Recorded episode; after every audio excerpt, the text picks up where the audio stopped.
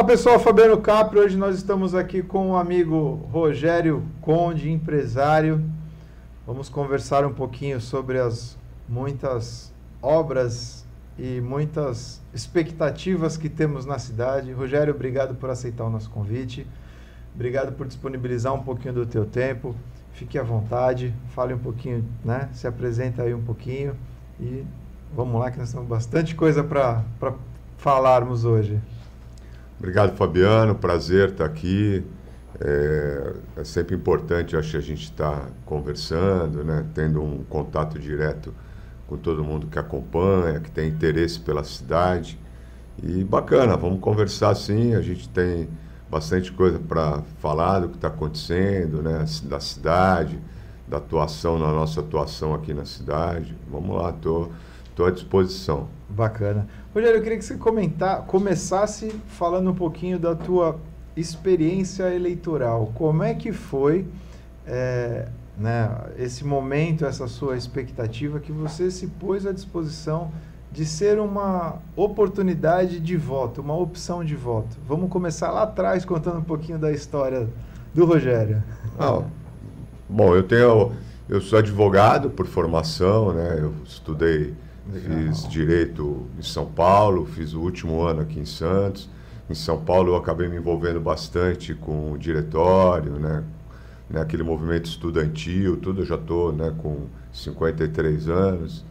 E foi muito bacana. Eu sempre gostei muito de participar. Eu, eu sou daqueles, daquelas pessoas que se envolve, que acha que, que tem que dar opinião, que não. Eu não gosto de quem critica por criticar. Ah, que nem reunião de, de, de síndico. De síndico né? o cara, vem a mudança, vem a mudança no condomínio, ele, ah, mas eu não quis isso. Eu falei, bom, você foi na reunião, então você não pode falar nada. Então eu sou daquele cara que eu vou na reunião. É isso né? aí. Em, em todos, tô, né, em todos os sentidos. Eu gosto de participar na minha cidade, se está acontecendo alguma coisa na minha região. Então eu sou bastante participativo e me envolvo bastante. Acho que tenho alguma coisa a acrescentar. Então isso acabou naturalmente o interesse pela política aconteceu, né? É a minha, eu acabei entrando no PSB, no Partido Socialista Brasileiro, fiquei durante acho que cinco anos no diretório é, né, na executiva municipal e em 2006 é, ia ter o processo político a, o PSB de São Vicente estava lançando o Márcio França, tinha acabado de largar a prefeitura de São Vicente. É, a gente entendia que Santos, por ser a principal cidade da região, né, por ser a cidade polo, precisaria ter também um candidato, nem que fosse para fazer escada de alguma forma para o Márcio, que era o ator político mais importante do partido na região né, tinha feito um governo em São Vicente. Então eu achei que era um bom momento para me lançar, até para né, o meu nome ficar mais conhecido. Tudo. Legal, Naquela legal. ocasião eu me lancei deputado federal. É, foi muito bacana, foi uma experiência que eu guardo comigo até hoje, é, com muito carinho, que me deu muitos frutos, porque abri muito meu, meu network, meu relacionamento nas nove cidades. Né? Até hoje eu tenho contato com o pessoal de Cubatão, do Guarujá, da Praia Grande, tudo daquela época ainda, porque quem entra para a política e, e, se fixa e gosta, acaba né, envolvendo, enfim, aí foi uma experiência bacana. É, depois, dois anos depois, eu saí novamente para vereador pelo PSB, tinha um recall é, bacana, tive uma votação boa. E aquilo né, me deixou, eu acabei sendo reconhecido pelas minhas opiniões, isso, isso acho que é muito importante. Né? Eu, eu tenho para mim que o nosso maior patrimônio é a credibilidade que a gente constrói é, durante a vida toda. Legal. Então, isso é um legado que fica. E aí eu achei bacana, me, me entusiasmei, porque esse reconhecimento fui comecei a ser convidado para participar de várias entidades, vários conselhos. Você percebe, né, quando as pessoas acham importante a sua opinião, certo ou errado, mas você sim, defende, sim. te abre uma, de, te abre exatamente. Então né? isso foi muito bacana. Aí acho que meu ciclo no PSB é, eu cheguei na conclusão que estava terminando, né, as, ideologicamente eu comecei a entrar em, de bater de frente com outros caciques do partido, porque eu entendia que o PSB tinha que se posicionar de uma forma e, e era sempre voto vencido. Então, na democracia, a gente precisa é, se encontrar junto com aqueles que têm a mesma afinidade. Aí eu acabei saindo, na época recebi um convite do Paulo Alexandre é, para ir para o PSDB, a gente, eu, a gente não se conhecia, mas ele me chamou um dia lá, falou que a gente tinha, né, nós tínhamos muitos amigos em comum, vários já tinham falado no meu nome, ele estava começando a campanha dele para deputado estadual, tudo, eu achei que era um bom momento para sair do PSDB, fui para o PSDB, Aí trabalhei dentro do PSDB, participei de, de várias iniciativas. Legal, legal. E aí fui sair depois de novo em 2016, né? 12, 16 para vereador pelo PSDB. Também foi bem legal, foi outra experiência bacana. E aí você vai indo, né? Você vai participando. Vai conhecendo do tabuleiro. Vai né? conhecendo, vai tendo. Mas depois disso eu acabei trabalhando na articulação de bastidor, não fui mais candidato, mas fiquei nos bastidores aí de vários de várias figuras importantes, né, de gente que, que realmente né, arregaça as mangas e faz as coisas acontecerem. Aí disso eu fui participando, venho, é, entrei, depois saí do PSDB, fui para outra agremiação, é, fui para o PSD, depois acabei também não me encontrando muito no PSD. Fui presidente, estive presidente do Republicanos em determinado momento. Aí acabei conhecendo um outro grupo político e hoje eu estou presidente do União Brasil, assessorando a deputada Solange Freitas e articulando tudo que eu posso dentro do meu network, da minha área de atuação, da construção civil, é, da Associação dos Empresários da Construção Civil, é, e a gente vem trabalhando no sentido de fazer com que a cidade se desenvolva é, socialmente, economicamente. Enfim, a gente tem uma trajetória Buscando, né? grande. Estou na Associação buscando. Comercial, né? hoje eu sou o diretor financeiro da Associação Comercial de Santos, que é uma entidade é, fantástica, né? com uma tradição que eu me identifico justamente porque tem dentro do seu maior patrimônio a credibilidade. Né? Então, os meus pares dentro da diretoria são todos de, né, de, de, grande credibilidade, empresários que realmente ajudam e fazem a cidade crescer. Então, minha trajetória é nessa. Venho de uma família também né, com o mesmo CNPJ, no mesmo segmento há 53 anos, né, da minha idade. A empresa da família foi criada quando eu nasci. Legal. Então, eu tenho muito orgulho dessa trajetória que a gente está construindo e eu espero que a gente só cresça e ajude a todo mundo que está na nossa volta a, a, se desenvolver também. Bacana. Rogério, entrando aí nessa, nessa seara que, né, que você citou aí, né, da, da associação comercial, de um tempo, vamos dizer assim, de uns três ou quatro anos para cá, ela vem conseguindo trazer grandes eventos, participando, né, é, se, se pondo à disposição de, de organizar ou fazer parte de grandes encontros, de grandes eventos na cidade. É, é importante isso principalmente para o centro, né, onde a gente tem, é, ao longo do tempo, a gente perdeu muito essa, esse espaço aqui no centro. Né? Como é que você vê isso aí, a, a importância dessa, desse espaço ser utilizado em momentos importantes, né? de discussão geral na cidade. Às vezes um, um, encontro, às vezes uma audiência pública, às vezes uma grande reunião, às vezes uma inauguração, até algo, né, novos projetos, é, que já foi utilizado o auditório para novos projetos. Como é que você vê essa participação da associação comercial junto a, esse, a, a essa expectativa né, da, da cidade? Bom, vamos lá. Primeiro, né, qualificar a associação comercial. É uma entidade, é a casa do empresário, né, diferente é, de outras associações comerciais espalhadas pelo Brasil, nós não somos uma associação de comerciantes, nós somos de empresários. Então, somos 300 e poucos associados, mas todos empresários, né, grandes empresários, médios empresários, pequenos empresários, mas todos com muita relevância na cidade e na região. E de uns anos para cá, isso, essa, gente, essa diretoria que está, agora que foi reeleita há pouco tempo, é uma diretoria que com perfil jovem, empreendedor e que a gente desde o primeiro dia, desde o primeiro mandato do primeiro dia, nós temos para nós que nós precisávamos resgatar o protagonismo da entidade. Não que ela não tivesse, mas ela estava ali um pouco na zona de conforto, vamos dizer assim. Amortecida. Com, né? muitas, né? com muitos avanços, mantendo uma pujança, é, prestando serviço para os associados, a questão da emissão dos certificados de origem. Então, ela continuou o papel dela. Mas esse protagonismo de trazer os problemas para dentro da casa para serem discutidos lá, isso realmente essa diretoria tinha isso como meta e está conseguindo fazer. Justamente por isso, por, esse, por essa imparcialidade e por ter nos, dentro dos quadros da entidade gente qualificada.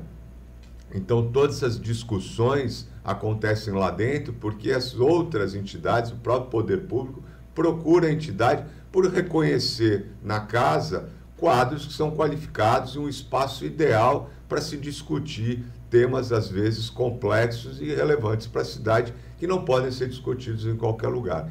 Então, a gente é, tem orgulho disso e procura potencializar ao máximo.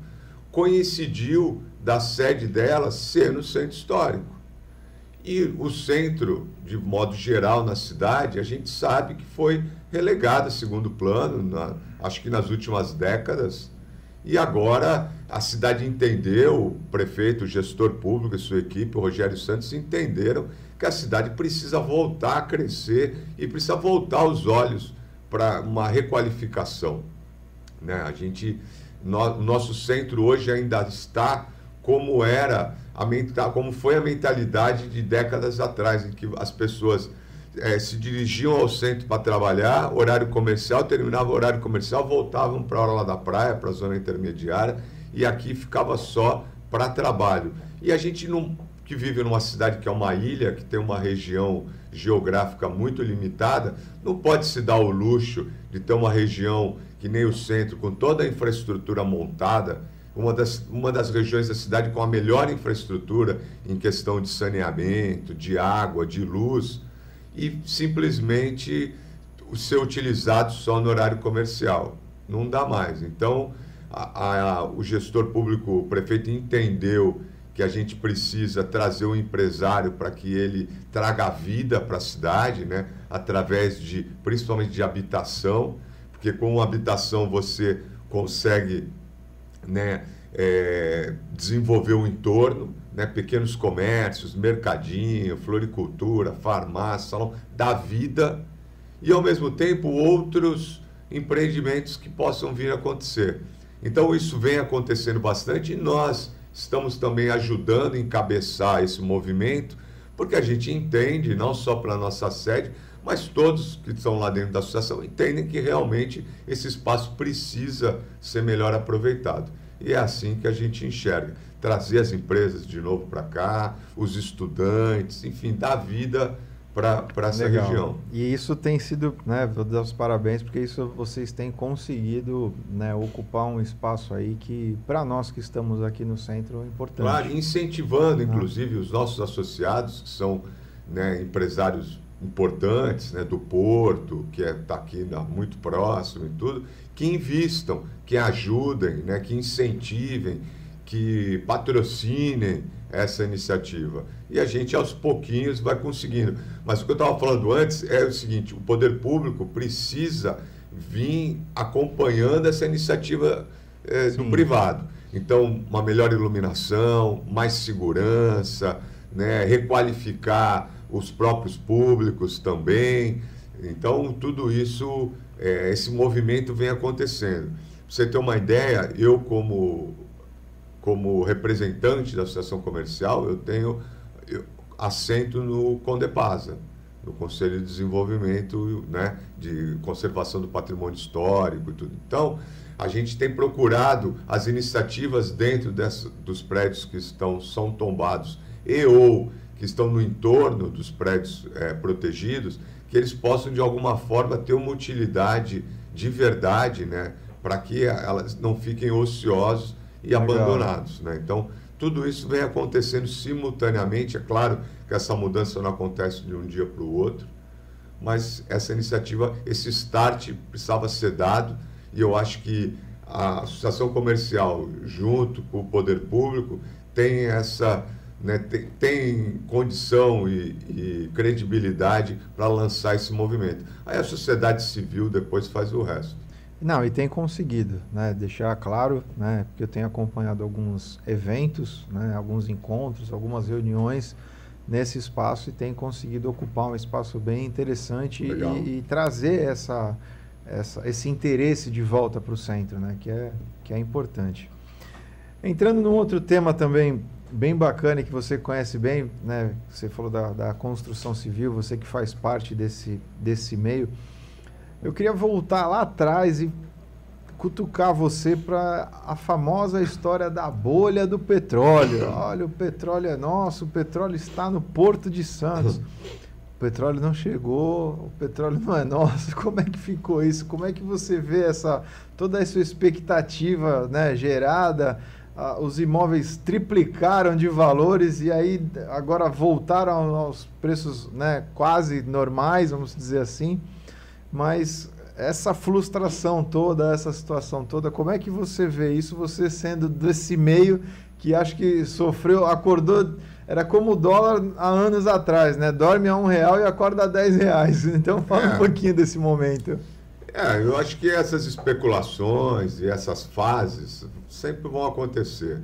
Né? Foi assim né, quando foi anunciada a segunda pista da Imigrantes, né, da né? Então, ah, Santos vai virar um bairro é, de São Paulo, aí todas, aí coincidiu também naquela ocasião é, das construtoras de São Paulo, as maiores, abrindo capital na Bolsa, coisa que não acontecia antes. Então, a gente teve várias, né? Cirela, é, Rossi, é, Adolfo Lindenberg, todas que que abriram, as grandes, né, que abriram capital, todas vieram para cá, não, então vai ser um bairro, vieram.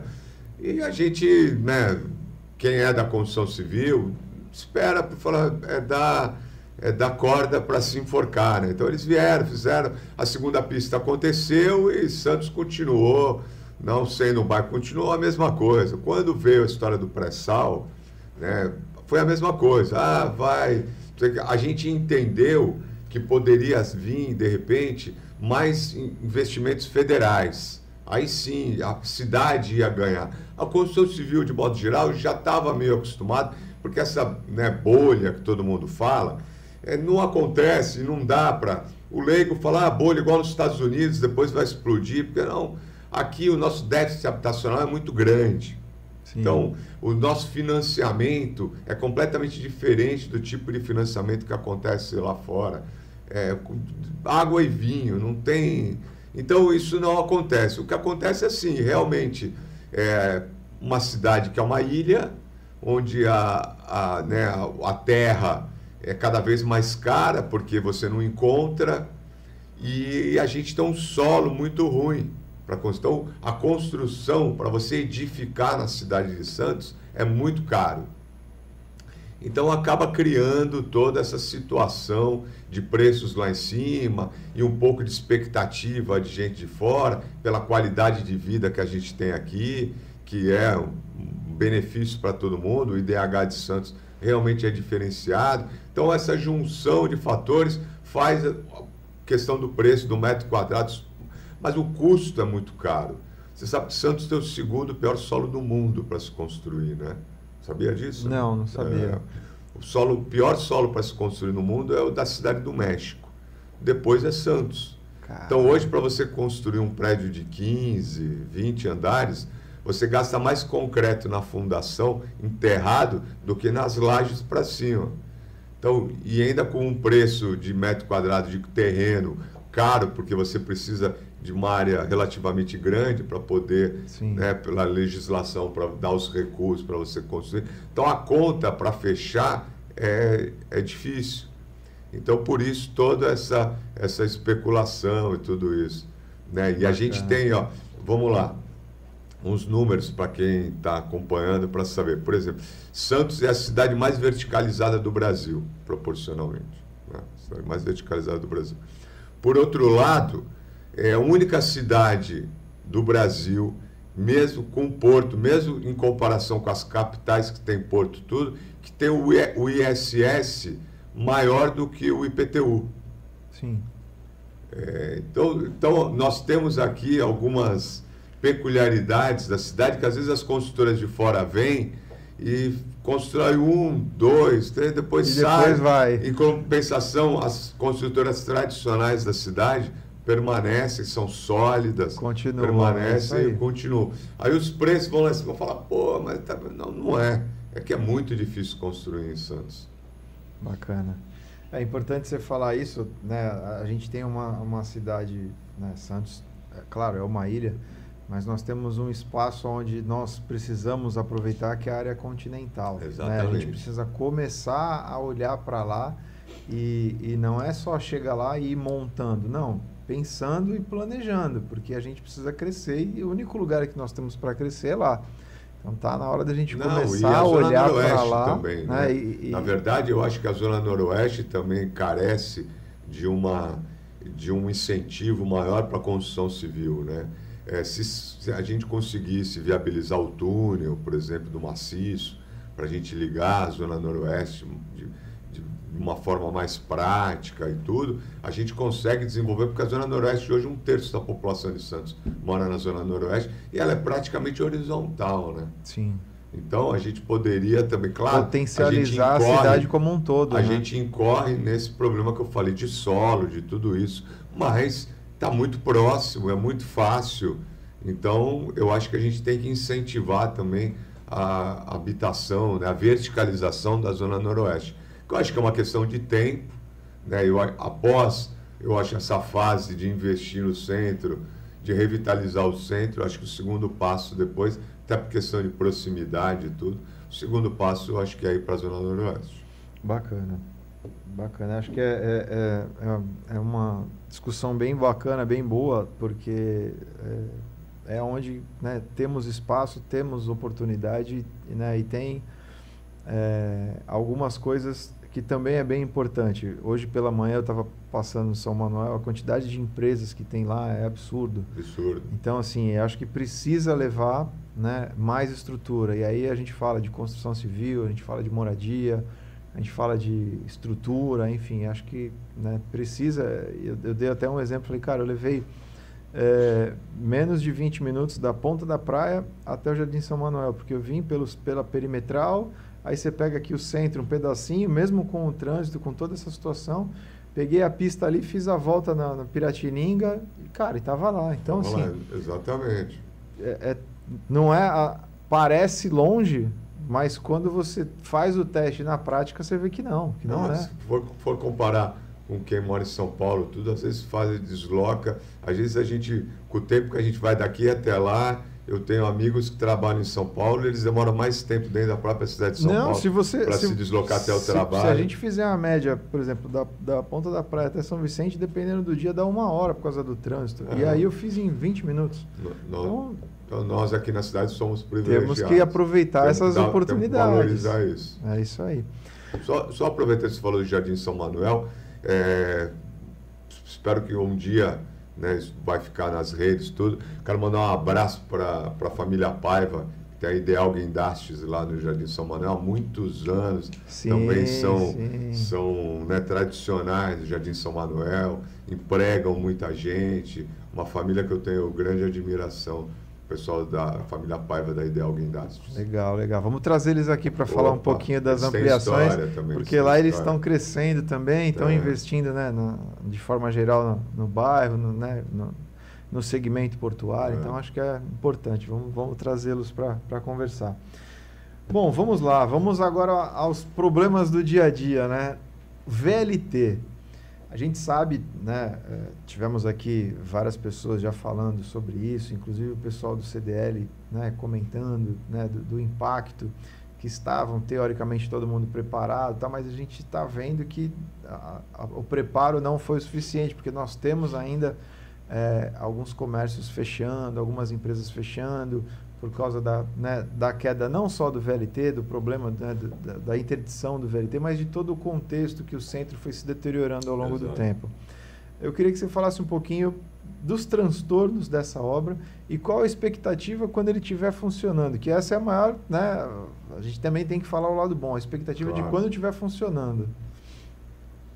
Bom, vamos lá. Primeiro, VLT reconhecidamente um modal de excelência.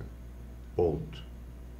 Tenho para mim que o VLT é o futuro, né? Eu só, eu, só, eu só lamento de não ser como o do Rio de Janeiro, que a eletrificação é feita por baixo. Porque você não precisaria ter os postes ao longo do trajeto todo. Uma pena. É, porque você tem, né, poderia ser eletrificado pelos próprios trilhos, né, por baixo do trem, Sim. aí você fica com uma paisagem, uma ambiência melhor.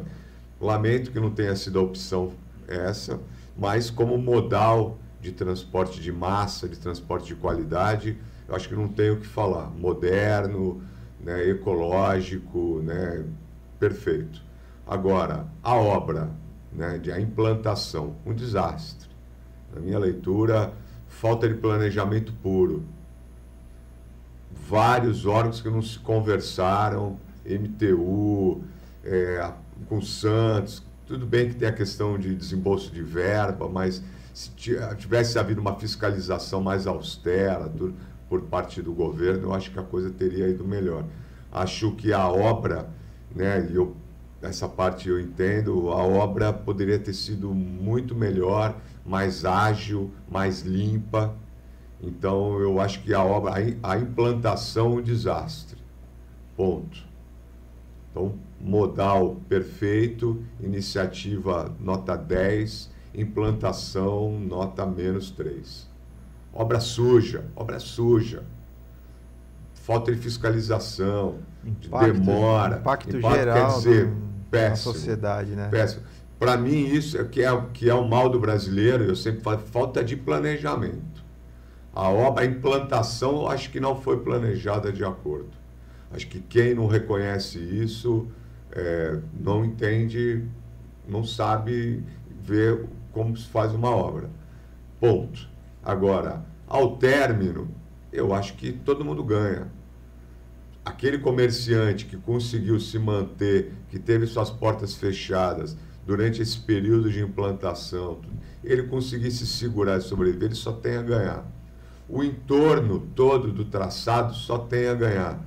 Vai incentivar demais a questão é, da, da habitação, porque todo mundo vai querer construir, porque você incentiva o cidadão a deixar o carro ou até vender o carro. Sim.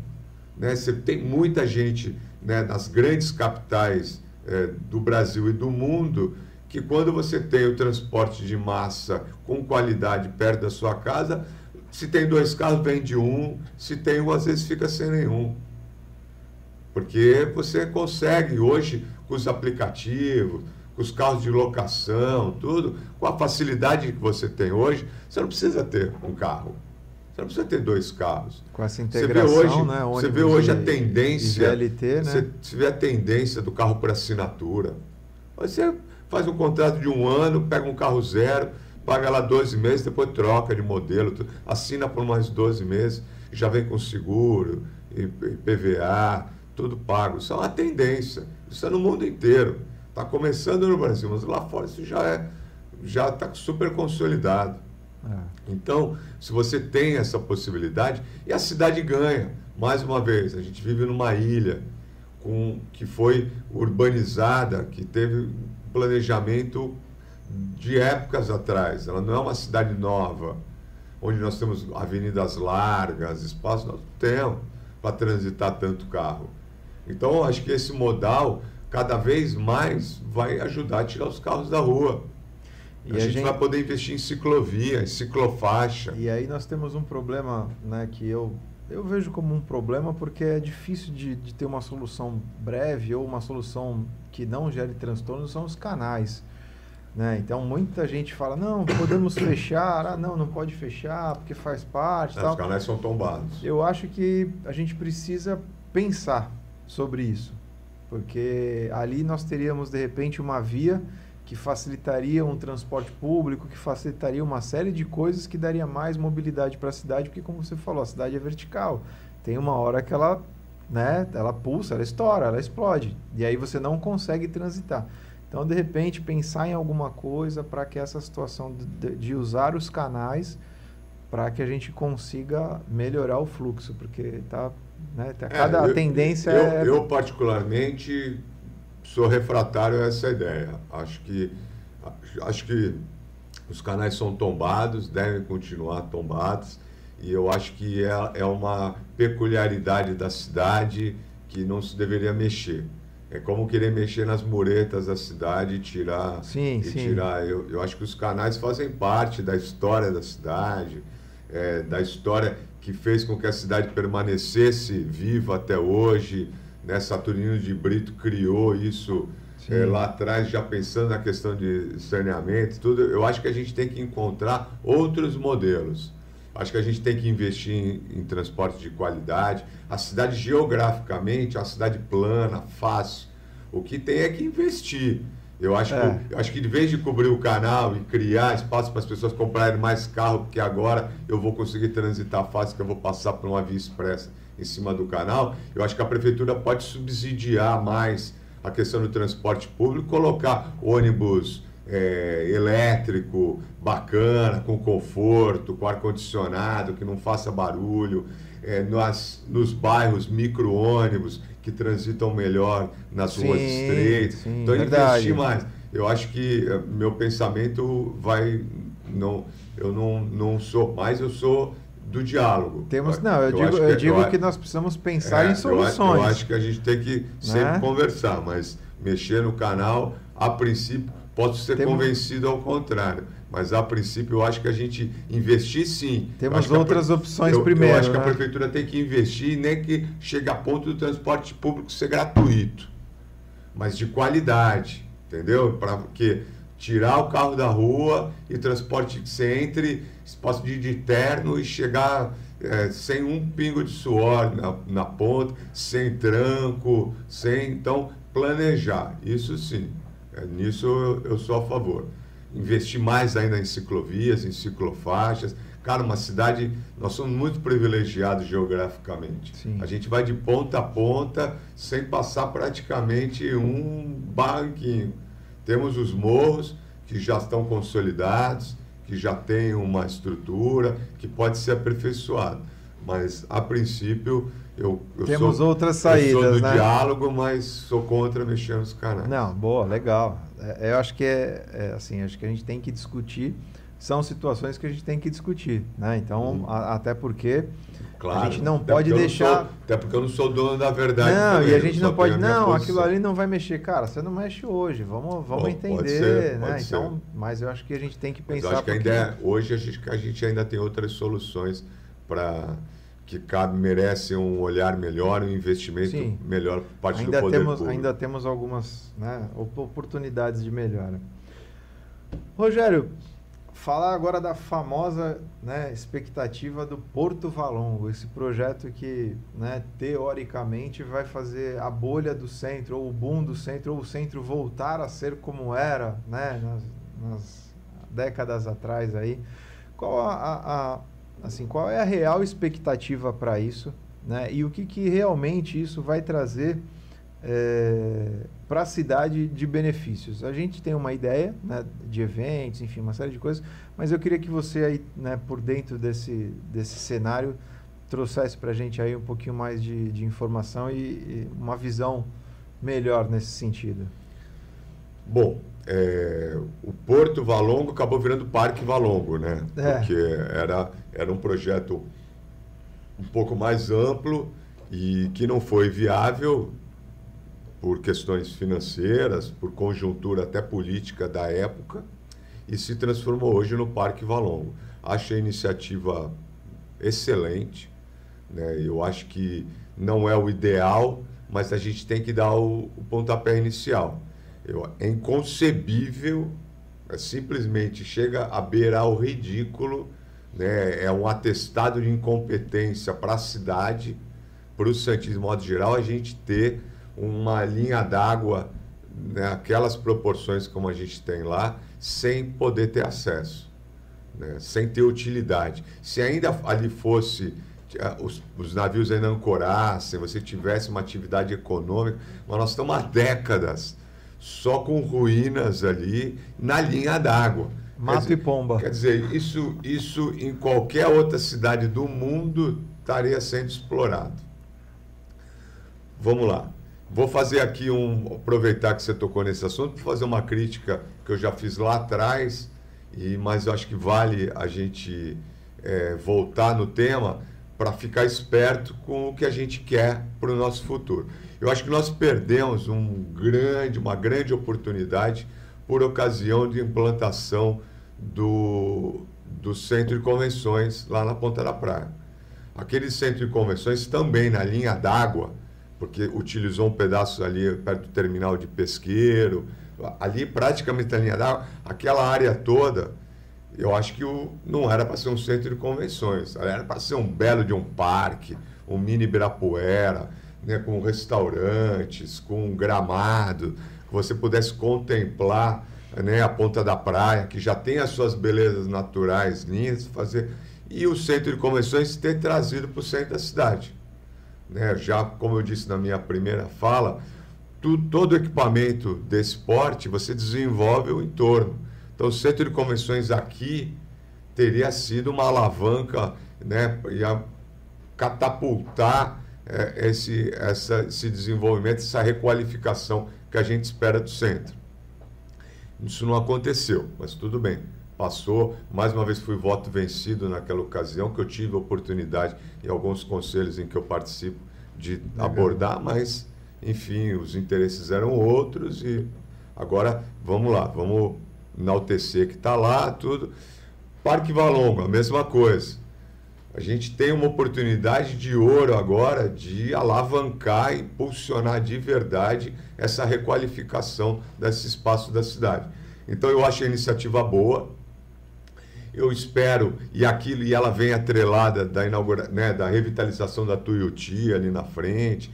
Eu acho que ela vai fazer um grande calçadão que vai ligar com o Museu Pelé, com a Casa da Frontaria Azulejada, né, com a Rua do Comércio todo ali na estação é, ali. Então eu acho que eu acho excelente. Eu acho que isso vai ser um grande propulsor de desenvolvimento. Eu tenho grandes expectativas né, para aquela região. Agora, o que vai ser a cereja do bolo mesmo, que eu acho que é o grande mola propulsora, é você conseguir trazer o terminal de passageiros para ponto próximo, se não ali, mas muito próximo dali. Aí vai ser realmente. Então, eu acho que a gente tem que mobilizar. É difícil, é difícil, mas a gente tem que mobilizar os nossos parlamentares, os nossos formadores de opinião, as nossas lideranças, tudo, para que a gente consiga, porque se mudar o terminal de passageiros para próximo ali do, do Parque Valongo, aí nós vamos ter uma linha d'água perfeita, onde o cidadão possa se apropriar daquele espaço de verdade, onde você possa circular pelo esse quadrilátero aqui todo do centro histórico. Aí as coisas vão acontecer naturalmente. A quem está assistindo agora pode dar risada do que eu vou falar, mas talvez guarde e lembre de mim daqui a alguns anos. Tem lugares aqui do centro da cidade que a gente pode transformar num sorro como é o Sorro em Nova York, tudo, onde um, um, um empresário, né, um jovem empresário, um profissional liberal, um casal, tudo, pode pegar um, um galpão desse e transformar em vários estúdios, fazer um negócio, cara, que vai ser muito bacana. Nós temos tudo para fazer isso muito próximo ali, pega a perimetral, já está na ponta da praia. É para ir para São agora, Paulo então, é um pulo. E, e, tem um ponto bem interessante de saída. Né? Você pode sair pela uma, perimetral. Tem esses prédios você lindos. Você pode ir para a Zona Noroeste, você pode pegar o túnel e ir para a praia. Tudo. Então é tem muito esses rápido. prédios né? lindos, de pé direito alto, com uma história. Né? Para quem gosta de história, né? o Brasil passou por aqui. O Brasil começou aqui. É. Né? Com o café É, do lado do. Quase ninguém sabe, mas, por exemplo, aquela casa amarela que hoje tem balada do lado de esquina ali com a Tuiuti, do lado da Bolsa do Café, ali foi a primeira casa, uma das primeiras casas construída especificamente para a moradia de uma família é, na cidade. Quer dizer, é, tudo começou ali. A própria associação comercial, você sabe, né? O Teatro Guarani foi construído pela associação comercial pelos associados. Por quê? Porque os fazendeiros, os barões do café, saíram das fazendas e começaram, quando o porto começou a ser organizado, começaram a vir morar aqui na cidade para acompanhar o embarque das sacas de café. Com o tempo, eles passaram, começaram a trazer as famílias. E o cara estava lá com bala, né? Ela tinha um nome, tinha um status, mas a família não tinha o que fazer culturalmente. Você imagina Aí foi construído o Teatro Guarani, que era para os finais de semana, para as famílias poderem ter um, uma atividade cultural, assistir uma peça de teatro, uma ópera, alguma coisa. E assim foi formando. Então, a história do Brasil está aqui. A então, para quem, quem né? gosta, ainda é um, né, é um, uma delícia você poder é. circular aí pela Rua 15. Agora com essa intervenção também, que eu acho que vai ficar muito bacana. É, então, eu acho que as coisas estão acontecendo, o empresário precisa enxergar com bons olhos isso, senão perde uma oportunidade de investimento grande também. Mas, de novo, o poder público precisa acompanhar essa iniciativa de verdade mesmo, com segurança, a sensação de segurança no centro ah. precisa aumentar, a gente precisa lidar com, com essa questão do morador de rua que, do usuário de droga também, que é muito sensível. Né? É, é são dois sensível, temas diferentes, o é morador de rua é e o super complexo, mas são temas sensíveis que precisam ser Sim. abordados de frente mesmo. Então essas iniciativas precisam andar junto. Bacana, acho que acho que é bem por aí mesmo. A expectativa é muito boa para que a gente muito boa. É, veja a cidade é, voltar a ser, né, a, ter a, o bom fluxo que tinha, enfim. Exatamente. Acho que é, que é... Requalificar. Nós precisamos requalificar o centro. Bacana. É, Rogério, eu queria que você falasse um pouquinho, né? Você citou aí que você faz parte de algumas, deu alguns exemplos que você faz parte de algumas reuniões, tem cadeira em alguns lugares e mostrou o quanto isso é, é importante para auxiliar nas tomadas de decisões. Eu queria que você falasse um pouquinho da participação da sociedade de forma geral nos momentos oportunos, seja ela numa audiência pública, seja ela num conselho, num sindicato, enfim, numa reunião de síndico, como a gente comentou aqui né, inicialmente, qual a importância das pessoas nessa participação? É fundamental. Eu, eu tenho para mim que é fundamental. A política a gente faz dentro de casa, no bairro, tudo. Existe a política partidária que é, são aqueles dos candidatos a cargos eletivos tudo, e a política social. Né? Eu acho que a política social, eu acho que todo pai de família tinha que, tinha que se envolver de alguma forma. Quer seja no seu bairro, no seu clube social, na sua igreja, mas tem que se envolver.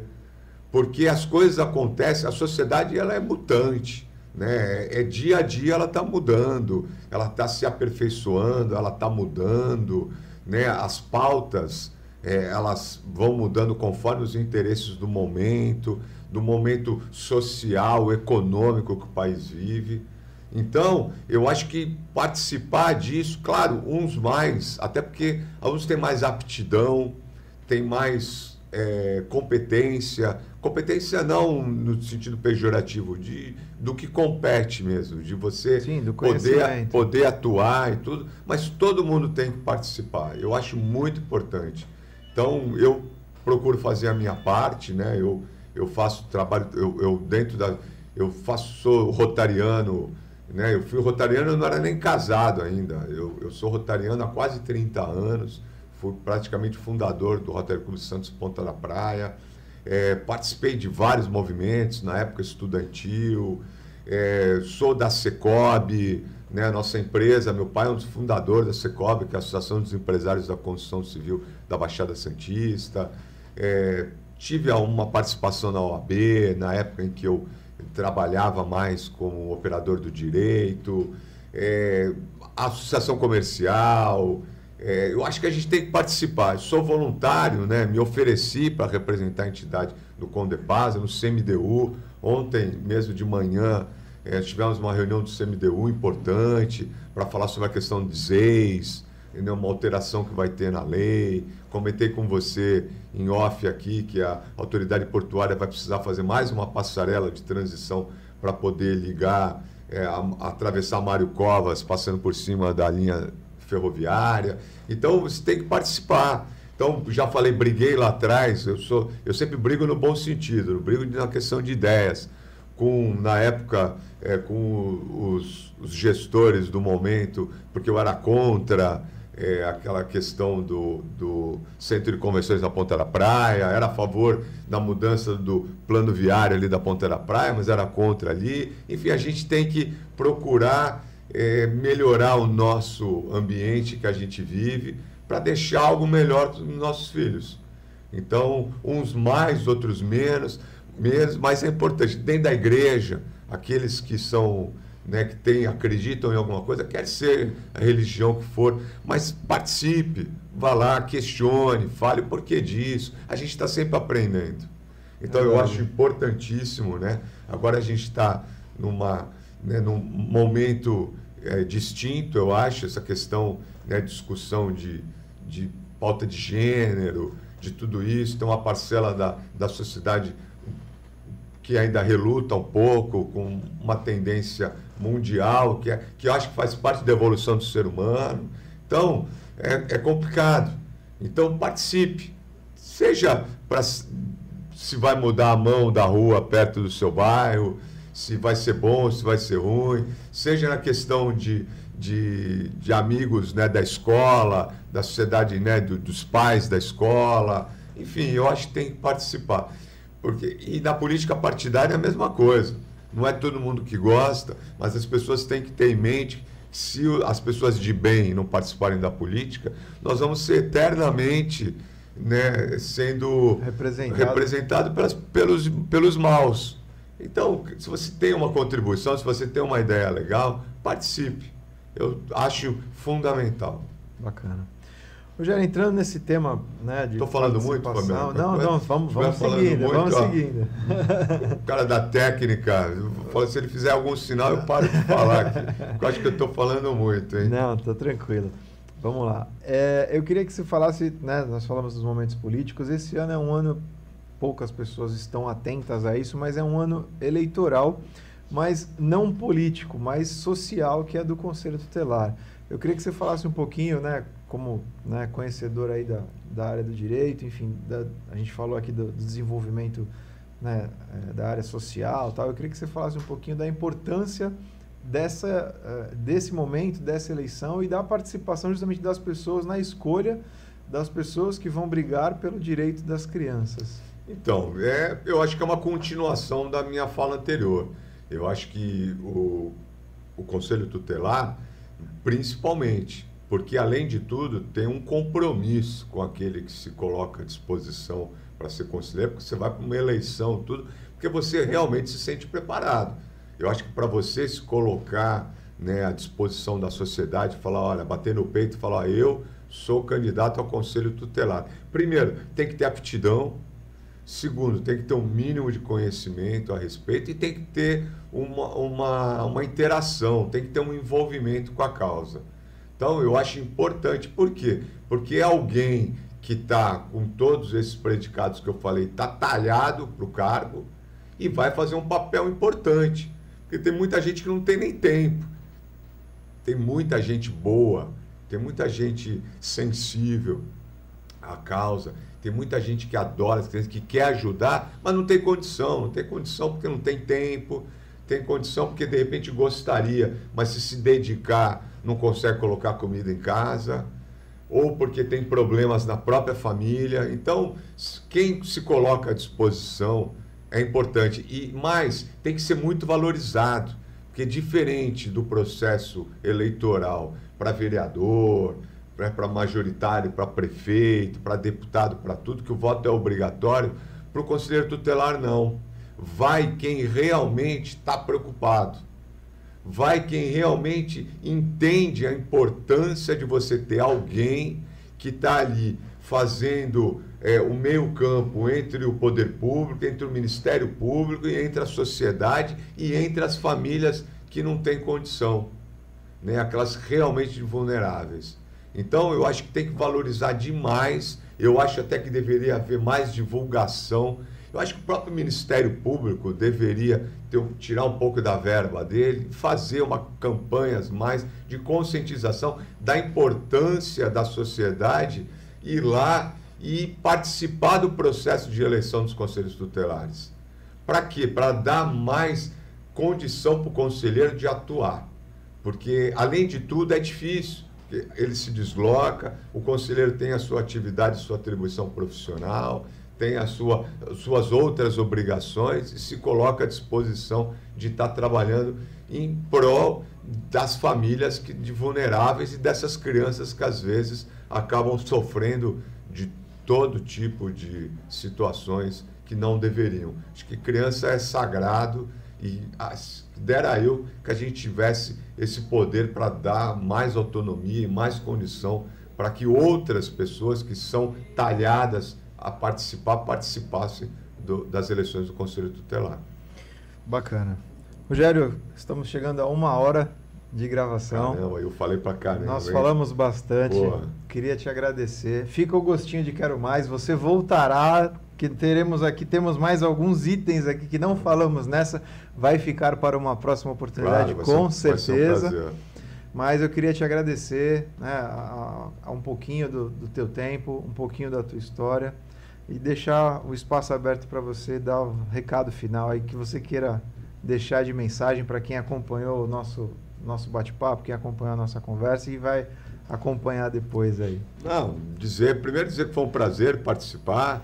É, só eu falei quase, mas não tem problema. E, e dizer dessa mensagem assim, é, eu sou, eu tenho 53 anos, tenho dois filhos, sou casado há 22 anos, é, sou de uma família unida, é, a gente diz que é uma família tradicional, porque mas é tradicional nos costumes, né?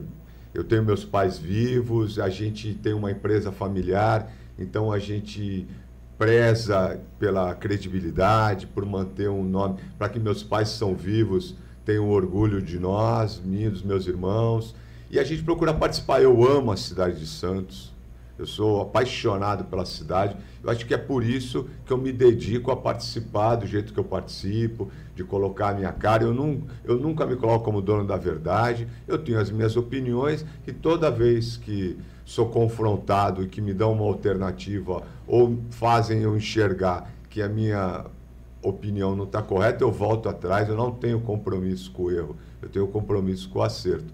Então, aqueles que se sentem da mesma forma, fica meu incentivo para que comecem a participar. Comecem a participar. Eu até do clube eu sou conselheiro. Sabe, eu fui eleito conselheiro do tênis clube, que é o clube que eu frequento desde de criança. Tenho orgulho, sou conselheiro do tênis clube. Agora a gente está procurando montar um regramento melhor para as quadras, para as atividades das crianças no final de semana. Meus filhos frequentam lá desde que nasceram. Então é isso, participe do seu prédio, do seu condomínio, do seu bairro. Procure criar um mundo melhor. Se você tem uma ideia, se você procure criar um mundo melhor, seja uma pessoa boa. Com isso você está sendo uma pessoa boa. Às vezes uma, um gesto seu está compensando alguma bobagem que você fez sem perceber. É isso. Bacana. Pessoal, vamos ficando por aqui. Fiquem todos com Deus sempre. Valeu.